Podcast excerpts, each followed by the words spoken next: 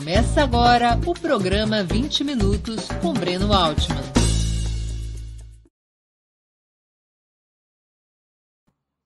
Bom dia. Hoje é 22 de março de 2022. Está começando mais uma edição do programa 20 Minutos Análise. O tema: Bolsonaro pode virar o jogo? Bolsonaro segue com um aparente teto de 30% das intenções de voto nas pesquisas.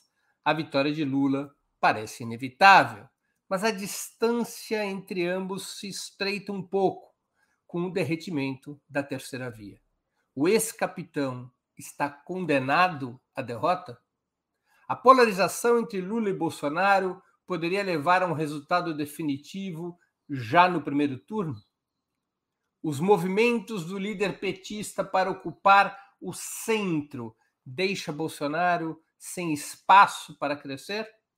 São algumas das questões fundamentais do programa de hoje. Antes de começar, quero pedir um pouquinho de paciência para o nosso recado comercial, nosso imprescindível recado comercial. Opera Mundi como toda imprensa independente, é um veículo sustentado principalmente pelo apoio de seus leitores e espectadores. A sua contribuição financeira é decisiva para a nossa manutenção e desenvolvimento, ainda mais em um ano tão difícil como 2022. Há cinco formas possíveis de contribuição. A primeira delas, você pode se tornar assinante solidário de Opera Mundi, nosso site, com uma colaboração mensal permanente, não importa o valor, basta acessar o endereço operamundi.com.br barra apoio. Vou repetir, operamundi.com.br barra apoio. Segunda forma de colaboração, você pode se tornar membro pagante de nosso canal no YouTube. Basta clicar na opção Seja Membro em nosso canal na sua plataforma, está diante dos seus olhos, e escolher um valor no cardápio de opções. Terceira forma de contribuição. Durante a transmissão de nossos vídeos, você poderá contribuir com o Super Chat ou Super Sticker. Normalmente apenas as perguntas acompanhadas pelo Super Chat ou feitas por membros pagantes de nosso canal no YouTube são lidas e respondidas durante os programas ao vivo. Quarto, quarta forma de colaboração. Se você estiver assistindo o programa depois da sua transmissão, nossos programas gravados, poderá contribuir com a ferramenta Valeu, valeu demais, estipulando um valor da sua vontade e possibilidade. Quinta forma de contribuição. A qualquer momento, você poderá fazer um Pix para a conta de Opera Mundi, de qualquer valor que julgue adequado. Nossa chave nessa modalidade, nossa chave no Pix é apoie.opera.com operamundi.com.br. Eu vou repetir: apoie@operamundi.com.br. A razão social, nossa razão social é última instância editorial limitada. Além dessas cinco formas de colaboração, lembre-se sempre de dar like, de clicar no sininho e compartilhar nossos programas. São ações que aumentam nossa audiência e engajamento ampliando também nossa receita publicitária, tanto no site quanto no YouTube. Opera Mundi não é uma igreja evangélica, mas nós dependemos do dízimo de vocês para a nossa manutenção e para o desenvolvimento de um jornalismo independente de qualidade. Vamos ao trabalho. O quadro eleitoral permanece estável desde dezembro, mas Bolsonaro parou de cair e tem vivido uma ligeira recuperação. Eu vou usar como referência o IPESP, antigo IBOP, o mais prestigiado instituto de pesquisas do país, ao lado do Datafolha. Nas últimas quatro pesquisas, dezembro, janeiro, fevereiro e março, no que diz respeito às intenções de voto no primeiro turno, Lula começou com 44% nas duas primeiras e ficou com 43% nas duas últimas, enquanto Bolsonaro iniciou com 24%, manteve esse patamar na segunda pesquisa, subiu para 26% na terceira e alcançou 28% na quarta. Ciro e Moro sempre estiveram entre 8% e 9%. Dória entre 2% e 3%. O segundo turno, as pesquisas de segundo turno começaram com Lula vencendo Bolsonaro por 53 a 31% em dezembro. Depois passou para 54 a 30%. 54 a 32% em janeiro, em fevereiro e 53 a 33% em março. Façamos as contas. A diferença na primeira pesquisa, a de dezembro, era de 22 pontos. Na segunda, em janeiro, subiu para 24. Na terceira, retornou a 22. E na quarta, agora em março, caiu a 20 pontos. Como o tempo percorrido é razoavelmente é, considerável, um tempo de três meses, podemos realmente falar de estabilidade do quadro eleitoral. Lula pode já ter alcançado praticamente o seu teto de votos no primeiro turno, com um número semelhante ao de sua performance em 2002 e 2006. As pesquisas atuais são muito semelhantes àquelas que antecederam a vitória de Lula em 2002 e em 2006, com Lula girando ao redor dos 45% das intenções de voto no primeiro turno. Bolsonaro parou de cair, mas não reduziu a rejeição de uma maneira significativa, embora tenha reconquistado eleitores que estavam indecisos. Por isso, Bolsonaro cresce um pouco nas pesquisas. A terceira via, por sua vez, não decola.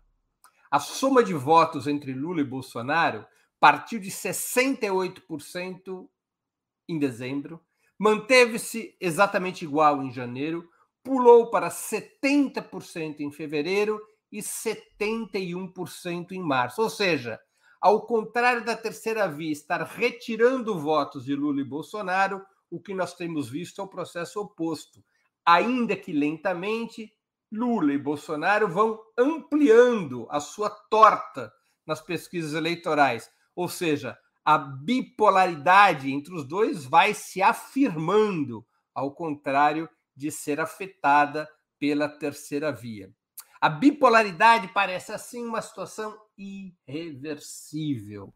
Com a soma dos principais candidatos da chamada terceira via, Moro, Ciro, Dória, rodando entre 18% e 19%. Depois há uma série de outros candidatos com apenas um ponto, dois pontos, ou simplesmente traço nas pesquisas. O bolo da terceira via é muito pequeno, mesmo que mesmo se todos esses candidatos da terceira via estivessem juntos numa única fórmula eleitoral, o que é praticamente impossível, ainda assim eles não teriam um percentual para alcançar Bolsonaro e muito menos a Lula. Bolsonaro estaria melhorando sua posição no grid de largada por conta da liberação de verbas em benefício de determinadas camadas sociais, através do Auxílio Brasil, do Vale Gás e de outras políticas semelhantes. Estaria é, trazendo benefícios às camadas populares e, com isso, estaria recuperando um pouco de voto nos chamados eleitores dos segmentos é, D e E. Outra razão que é apontada para a relativa recuperação de Bolsonaro é o fim da pandemia, o, o declínio da pandemia, melhor dizendo, e também o crescente ativismo da base bolsonarista nas redes sociais, esse ativismo estaria se intensificando. Lula, por sua vez, não teria obtido até o momento nenhum ganho, nenhum benefício eleitoral com seus movimentos ao centro, especialmente com a possibilidade de Geraldo Alckmin ser seu vice. Talvez esse deslocamento ao centro tenha atrapalhado as articulações da terceira via, porque determinadas forças que poderiam apoiar candidatos da terceira via estão preferindo dialogar com Lula. Ainda que isso possa ter ocorrido, os movimentos rumo ao centro, a possibilidade de Alckmin ser o vice, não afetou o eleitorado, não afetou positivamente o eleitorado. Lula continua exatamente no mesmo patamar em que estava antes dessa conversa sobre pactos ao centro ganhar o espaço público que ganhou, especialmente depois de novembro. Os desafios dos dois principais candidatos são opostos. Lula se movimenta, na prática, para ser um candidato de união nacional contra Bolsonaro, tentando reduzir o antipetismo e encurralando o atual presidente em seu núcleo de eleitores duros, de preferência liquidando a parada já no primeiro turno. Nesse sentido, as pesquisas são também favoráveis a Lula. A taxa de rejeição ao líder petista está caindo, se situa hoje no mais baixo patamar desde 2002. Lula tem uma rejeição de 35% dos votos. A baixa densidade de votos dos aliados de centro-direita, no entanto, aparentemente torna pouco provável a hipótese de ganhar no primeiro turno. Explico melhor. Lula tem 45% dos votos e teria, ainda que fosse candidato, em uma chapa pura, uma chapa apenas petista ou uma chapa apenas de esquerda. A possibilidade de aliança com a centro-direita, segundo o IPESP, não trouxe a Lula nenhum nenhuma vantagem eleitoral, não atraiu votos a Lula. Já se passaram quatro pesquisas, de dezembro a março. A levar em conta este cenário, parece que esta aliança com a centro-direita não tem fôlego eleitoral, não traz novas energias eleitorais. Se assim for, Lula terá dificuldades em ultrapassar o percentual necessário para vencer já no primeiro turno, apesar do alto índice de rejeição a Bolsonaro. Para vencer já no primeiro turno, Lula precisa de 50% mais um dos votos. Aparentemente, essa centro-direita está muito enfraquecida.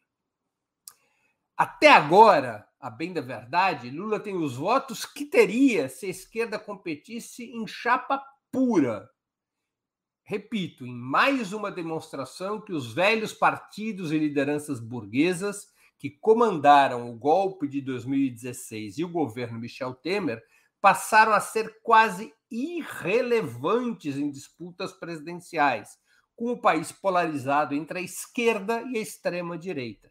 Esses partidos tradicionais da burguesia colapsaram nas eleições presidenciais de 2018. Tudo indica que eles não saíram desse colapso e que, portanto, é, mesmo passado já três, quatro anos daquele momento, eles têm pouco voto a entregar para uma aliança anti-Bolsonaro.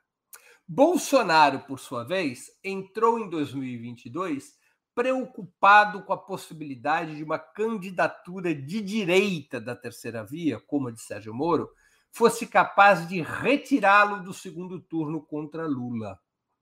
Moveu-se Bolsonaro para bloquear essa hipótese e uma disputa dura pelo voto mais conservador e antipetista. Tudo indica que ele será bem sucedido nesse objetivo. Ele conseguiu barrar, até o momento, ao menos, a ascensão de qualquer candidato que possa retirá-lo do segundo turno. O grande problema de Bolsonaro, no entanto, é a tal ele elevadíssima taxa de rejeição. As pesquisas mostram, até o presente, que a maioria dos eleitores se deslocou desde 2018 do antipetismo para o anti-bolsonarismo. Resolvida a disputa dentro da fração mais à direita, Bolsonaro precisa tentar reunificar o voto conservador e atrair setores populares mais despolitizados. Iremos assistir, e já estamos assistindo, uma forte expansão do gasto público rumo aos mais pobres, para que essa segunda tarefa seja executada pela extrema-direita, ou seja, a tarefa de atrair os setores populares mais despolitizados. Quanto à primeira tarefa, reunificar o voto conservador, Bolsonaro tende a repetir os movimentos de 2018, radicalizando seu discurso e forçando a máxima diferenciação com Lula e o PT, tentando constranger o eleitor conservador médio a uma escolha entre Deus e o diabo.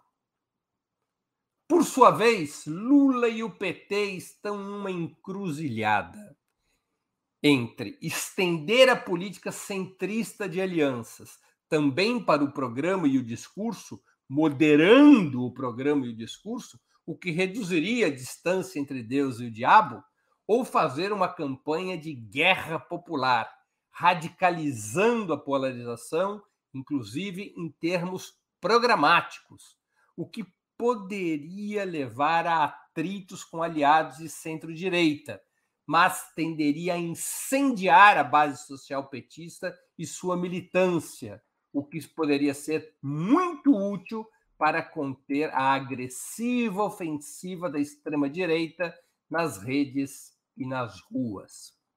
Quanto à terceira via, a primeira, a principal constatação é que os candidatos desse difuso espaço do nem nem, nem Lula nem Bolsonaro, estão afundados em um pântano.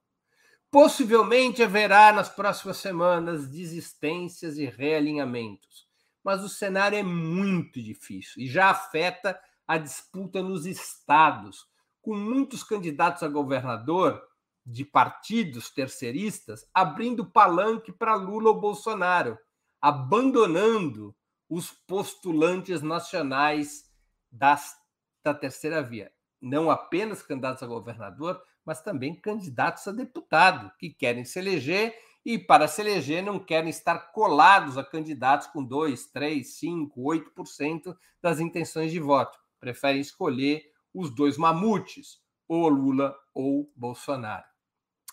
O setor da burguesia que gostaria de ver o fortalecimento de Sérgio Moro ou João Dória, por exemplo, dá sinais de que logo jogará a toalha parte importante desse segmento começa a considerar irreversível a vitória de Lula e opera para disputar os rumos de seu eventual governo, através de alianças e da ação dos meios de comunicação. Podem prestar atenção, como o tempo todo vão saindo matérias na imprensa que obriguem o PT e Lula a oferecer garantias do interesse do chamado mercado. Planta-se ali uma matéria é, para forçar a campanha ou o próprio Lula a dizer como se comportará em função de tal ou qual questão, exatamente para disputar programaticamente o que seria um futuro governo Lula.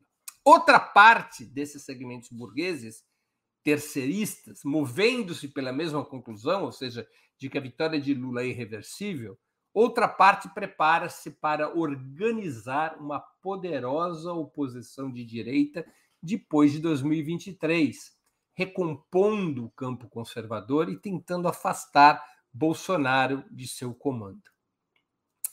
Mas, pessoal, é preciso estar atento. Se Bolsonaro continuar a dar sinais de recuperação, ainda que a conta gotas, frações relevantes da burguesia, que dele se desligaram, que se desligaram de Bolsonaro, frações importantes da burguesia poderão se reaproximar, tentando um novo pacto conservador e antipetista. Não podemos esquecer que o ex-capitão continua a ser o candidato preferido da massa do empresariado urbano e rural. O afastamento de frações burguesas não ocorreu por dissensão programática, porque discordavam das políticas do governo Bolsonaro, mas porque se chocaram com a incapacidade ou a indisposição de Bolsonaro em estabilizar o cenário político. Esse é o motivo da dissidência entre setores da burguesia e Bolsonaro. A burguesia não esteve disposta a chancelar o projeto bonapartista do atual presidente e a mudança do regime político. sabe que a vitória de Bolsonaro lhe daria força renovada para caminhar nessa direção, o que não interessa no presente aos grandes capitalistas e seus operadores político-comunicacionais mais relevantes. A maioria da burguesia, dos capitalistas e dos quadros políticos comunicacionais da burguesia, a maioria da classe dominante, deseja manter o país nos marcos da democracia liberal é, construída pela Constituição de 88. Não deram aval para a mudança do regime político, o que obrigou Bolsonaro a recuar dessa sua ambição e se aliar com o Centrão. A vitória eleitoral de Bolsonaro poderia significar uma recomposição desse seu projeto bonapartista de se impor sobre a burguesia e de mudar o regime político. Mas a, o triunfo de Lula e do PT é uma perspectiva que também provoca muita tensão na burguesia. Se Bolsonaro cresce nas pesquisas, setores atualmente dissidentes da burguesia poderiam entregar seu apoio a Bolsonaro em troca de uma acomodação política da extrema-direita à democracia liberal, como ocorre em outros países nos quais a extrema-direita governa, como é o caso da Hungria, como é o caso da Polônia. Frente a esse quadro, seria ingenuidade, respondendo à pergunta do programa, seria ingenuidade imaginar que o jogo de outubro, das eleições de outubro, já esteja jogado, com Bolsonaro fora do páreo. Cometeria um erro brutal, indutor de um desastre de proporções ferroviárias, quem considerasse ser a melhor tática para Lula e o PT jogar parado, matando o tempo e esperando as urnas, confiantes de que os acordos de superestrutura com as chamadas forças da Sexta República, as, as forças da Constituição de 88, que acordos com as, as, essas forças da Sexta República sejam suficientes ou até relevantes para a vitória eleitoral. Há uma profunda exaustão política, econômica, social, moral e psicológica entre as massas brasileiras. Trata-se de um potente sentimento antissistema que ainda pode ser capturado por Bolsonaro, apesar da pandemia e da crise econômico-social.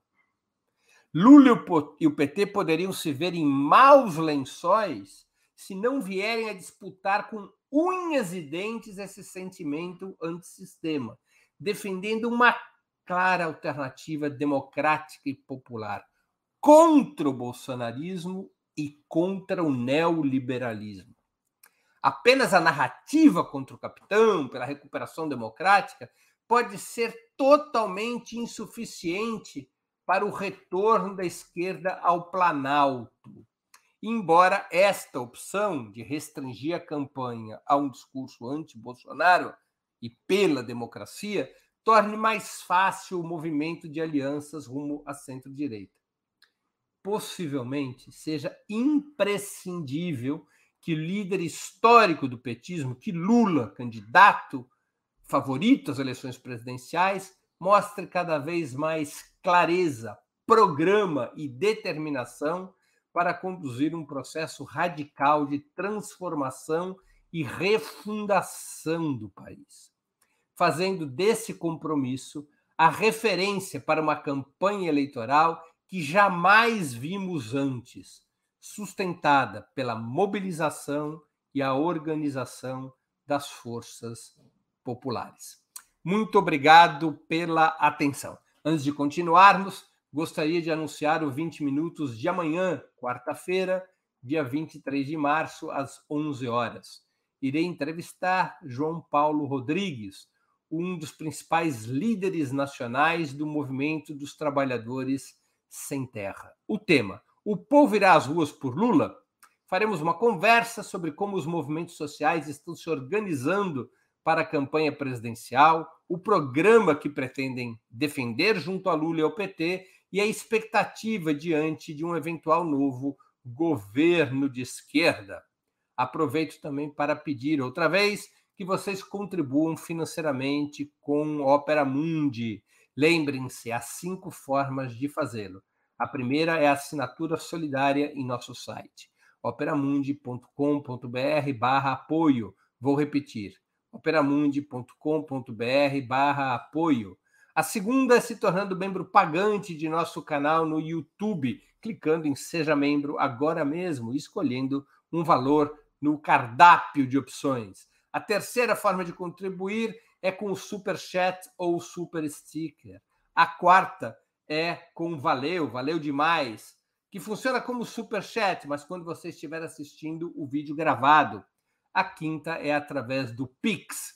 Nossa chave é apoie.operamundi.com.br. Nossa chave no Pix é apoie.operamundi.com.br. Está na tela. Nossa razão social é última instância editorial limitada. Vamos às perguntas do dia.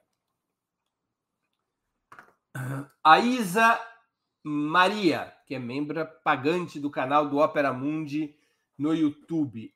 É ainda possível o PT rever as alianças de centro-direita em vista dos cenários apontados consistentemente nas pesquisas? Olha, Isa, do ponto de vista do tempo, sim. É, até porque não houve ainda nenhuma aprovação formal pelas instâncias do PT em relação a essas alianças. Do ponto de vista estritamente formal, o que nós temos são conversas, especulações, não há decisões do Diretório Nacional, do Encontro Nacional, da Executiva Nacional do PT. Então, tudo pode ser mudado. Agora, há uma tendência majoritária, né? há uma política que vai se impondo. E essa política é de alianças amplas, de construção de uma frente ampla com, a, com centro, centro-direita e de consolidação da candidatura de Geraldo Alckmin, que anunciou sua filiação ao PSB.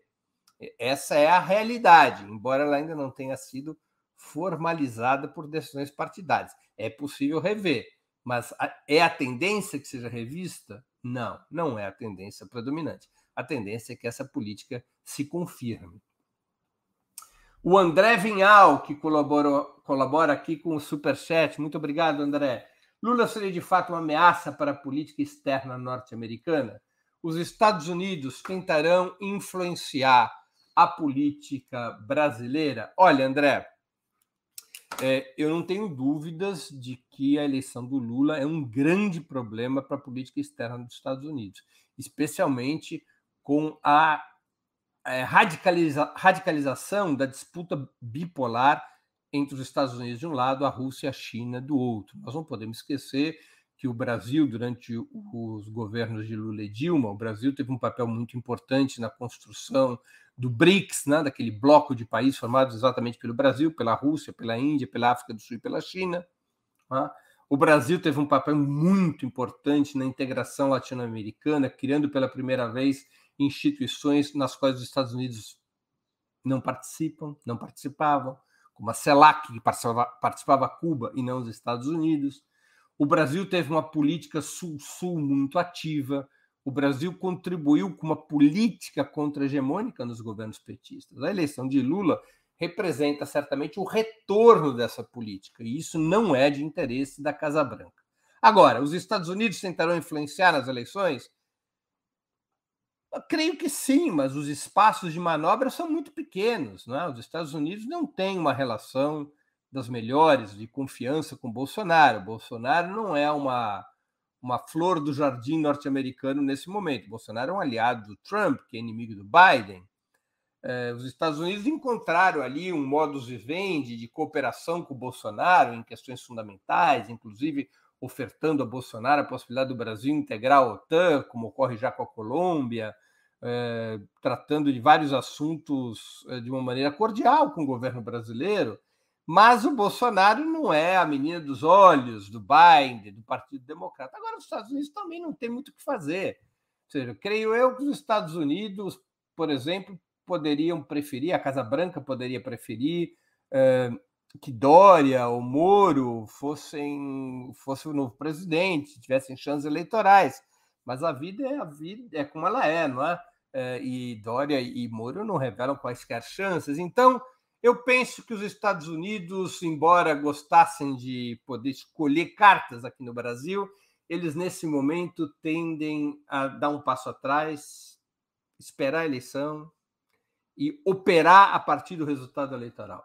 Os Estados Unidos não, tão, não estão com muitas cartas nas mãos para operar a disputa presidencial atual.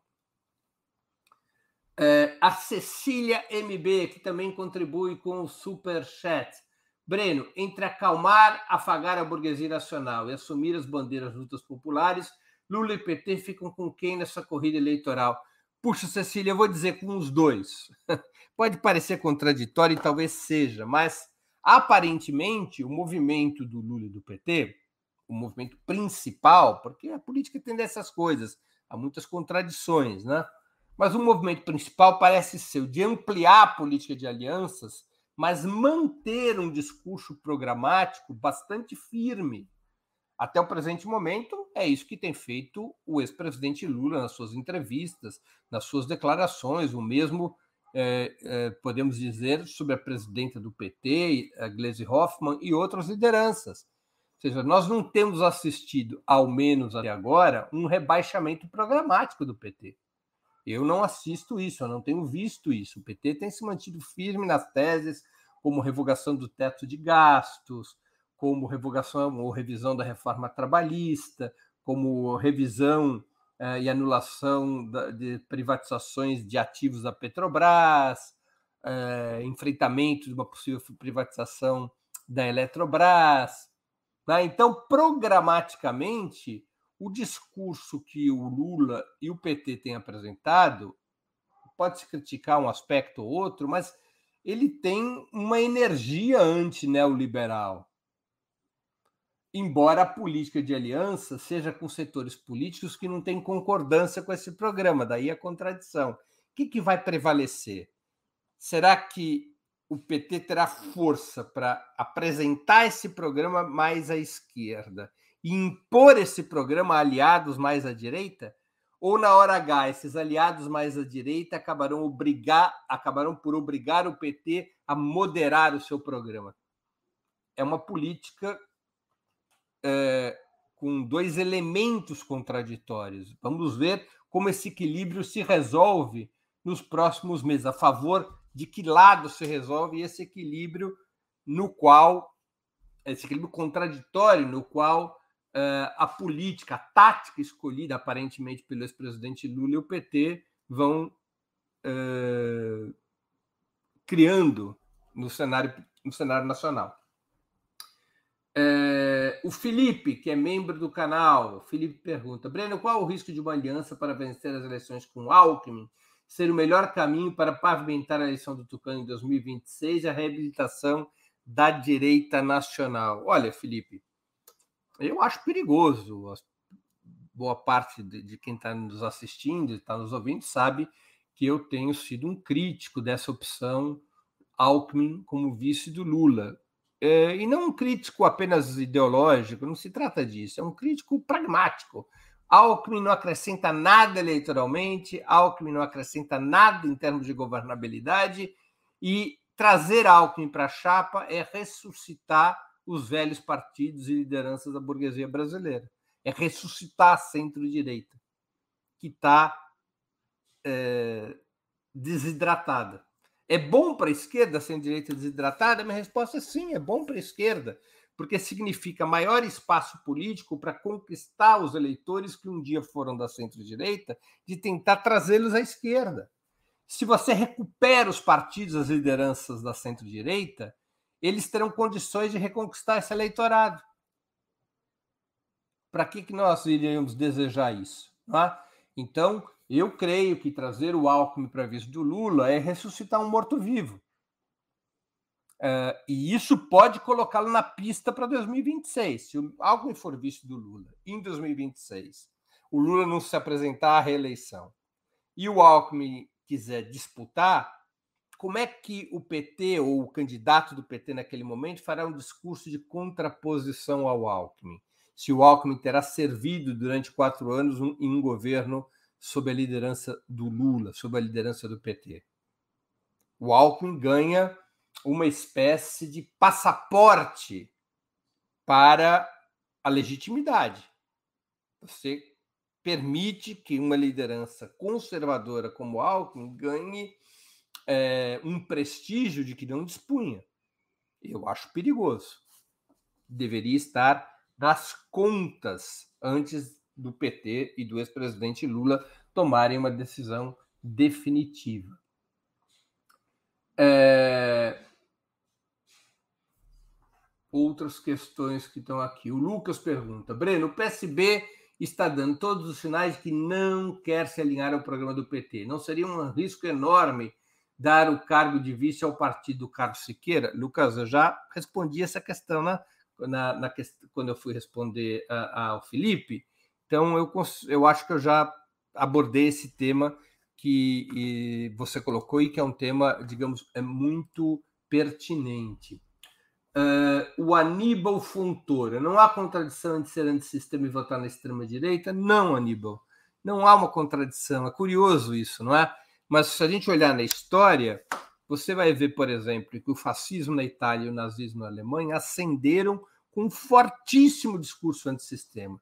Tem discursos das lideranças nazistas ou fascistas, incluindo Hitler e Mussolini, em que eles falam contra o capitalismo, em que eles falam contra os banqueiros, em que eles buscam atrair o sentimento das massas de ódio ao sistema que as condenava à miséria, à pobreza, ao desemprego.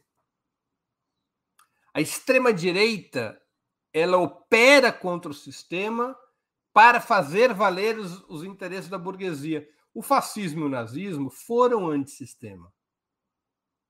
Eles foram uma ruptura com a democracia liberal. O sistema era, à época, a democracia liberal, como hoje é a democracia liberal. Então não há uma contradição. Não há uma contradição. O Bolsonaro representa um projeto antissistema contra a democracia liberal uh, ancorada na Constituição de 1988. Então, a esquerda e a extrema-direita, historicamente, disputaram o voto antissistema.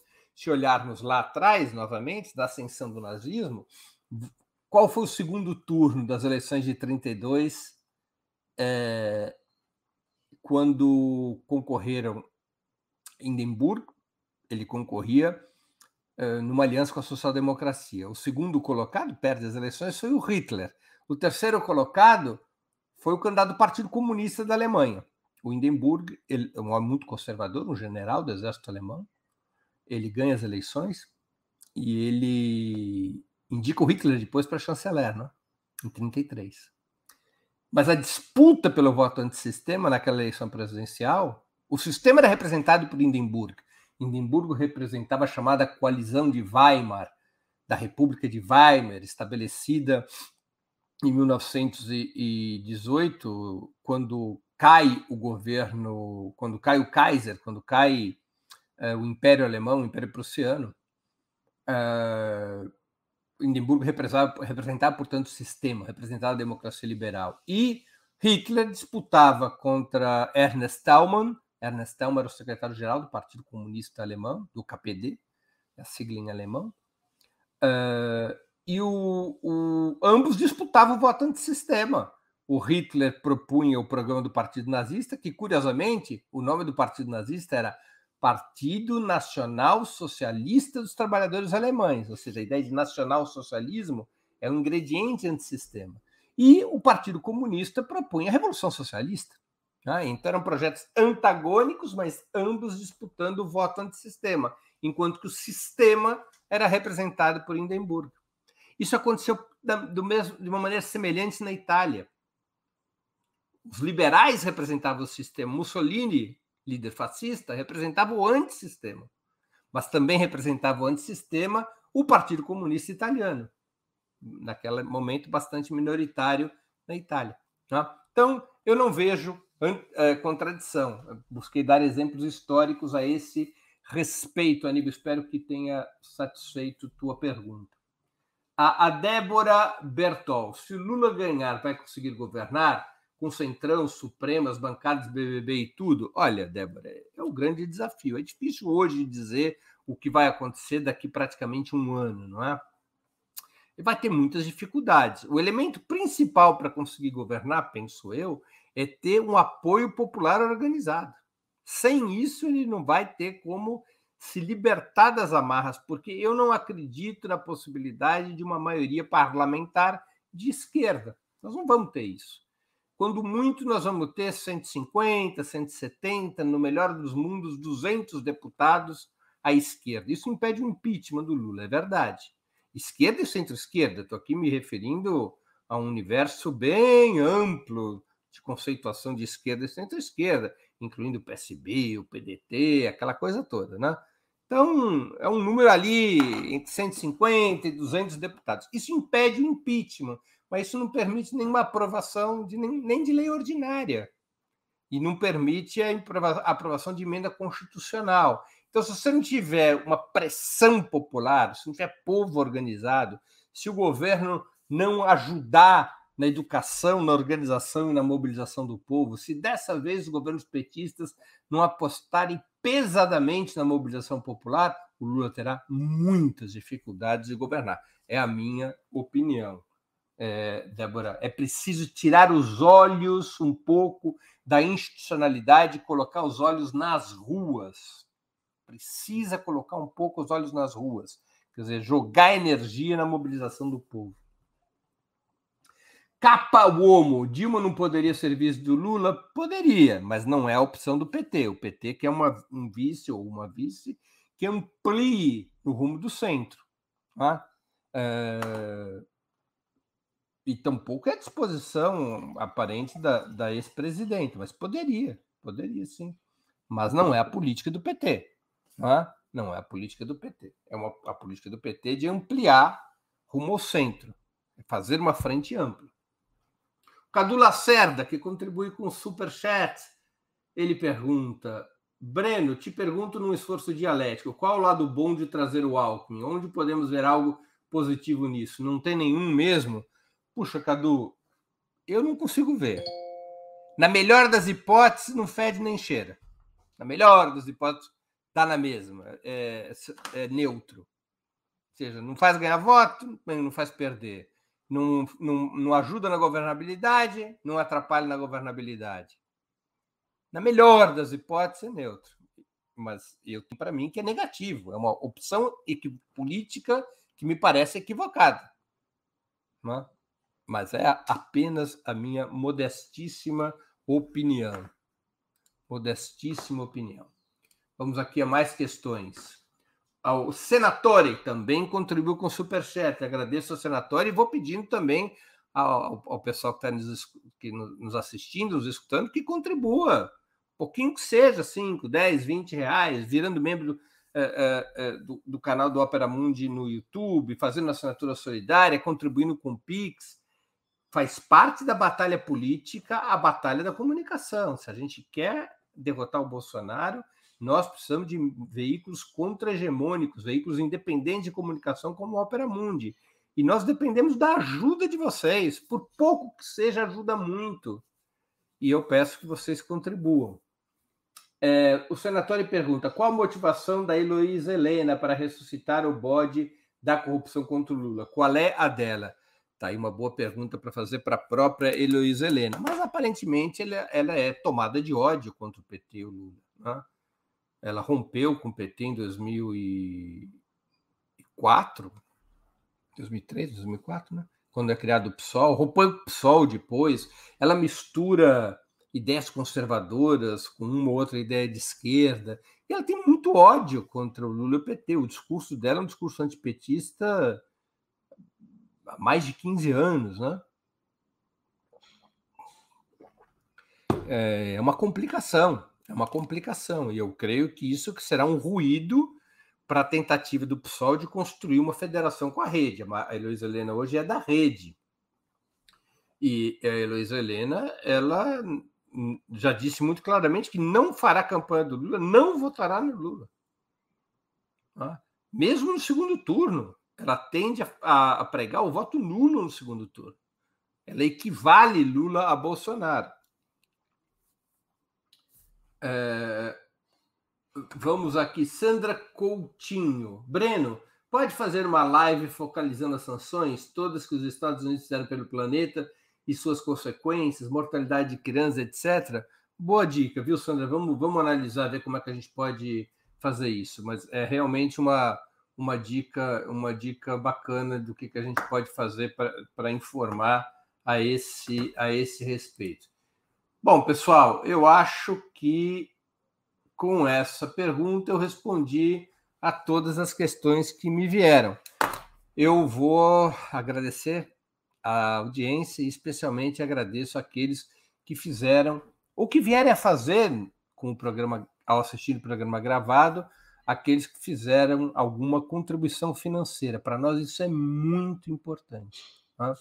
É, a ajuda de vocês é fundamental. Sem vocês, o nosso trabalho é, não seria possível e não faria sentido. Uma, um bom dia a todos e a todas. Muito obrigado. Para assistir novamente esse programa e a outras edições dos programas 20 Minutos, se inscreva no canal do Opera Mundi no YouTube. Curta e compartilhe nossos vídeos, deixe seus comentários. O jornalismo de Opera Mundi é mantido com o seu apoio. Faça uma assinatura solidária em www.operamundi.com.br. Com um pequeno valor mensal, você nos ajuda no desenvolvimento de um jornalismo independente e de qualidade. Obrigado pela audiência e até a próxima.